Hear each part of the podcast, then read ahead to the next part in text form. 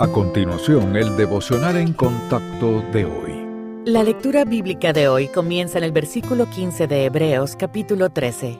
Así que ofrezcamos siempre a Dios, por medio de Él, sacrificio de alabanza, es decir, fruto de labios que confiesan su nombre. Y de hacer bien y de la ayuda mutua no os olvidéis, porque de tales sacrificios se agrada Dios. Obedeced a vuestros pastores y sujetaos a ellos, porque ellos velan por vuestras almas como quienes han de dar cuenta, para que lo hagan con alegría y no quejándose, porque esto no os es provechoso. Orad por nosotros, pues confiamos en que tenemos buena conciencia, deseando conducirnos bien en todo.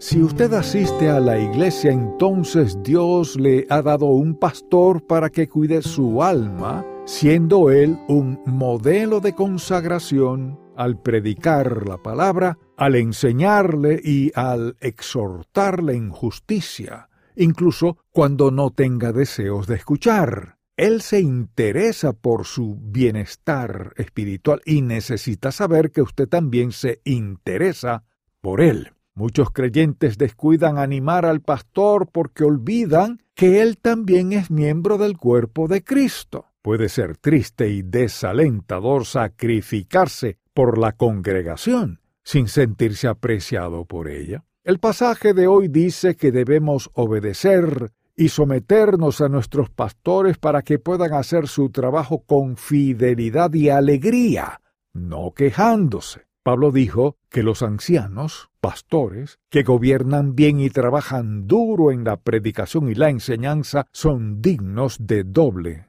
honor. ¿Cuándo fue la última vez que usted le expresó agradecimiento a su pastor? Esta semana. Busque maneras de demostrarle su amor y, sobre todo, ore por él.